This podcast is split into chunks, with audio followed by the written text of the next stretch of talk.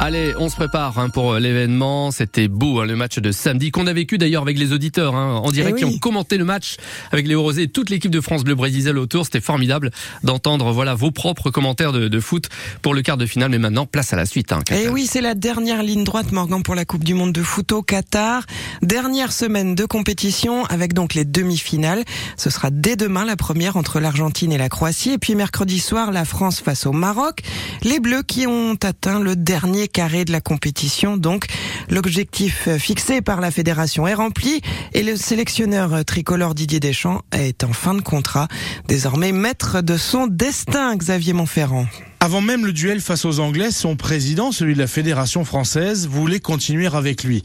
Alors depuis la qualification pour les demi-finales, Didier Deschamps a le totem d'immunité et il s'en amuse. J'ai la main, alors ben, je déciderai. Quoi. Mais, euh, je serai là pour la demi-finale déjà. Et puis après, euh, on verra.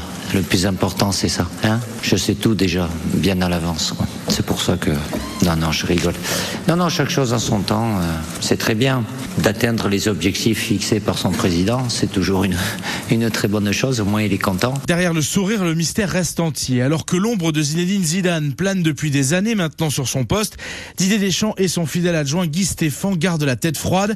Ils verront cela à leur retour en France. Contractuellement, c'est vrai. Le contrat se termine au 31 décembre euh, 2022. C'est le cas de Didier, c'est c'est mon cas, mais ça s'arrête là. On est euh, focus sur la Coupe du Monde. On a la chance d'avoir un peu d'expérience, donc vraiment, euh, on n'a pas d'autre pensée que le foot. Et Didier Deschamps pourrait prendre le temps de la réflexion. La seule certitude, c'est qu'il n'y a que lui qui sait ce qu'il fera la semaine prochaine. Et en attendant, demain c'est Argentine-Croatie. Mercredi, la France donc affrontera le Maroc, Morgan. Merci beaucoup. Voilà, moins un degré relevé à, à Guy Pava par euh, Patou.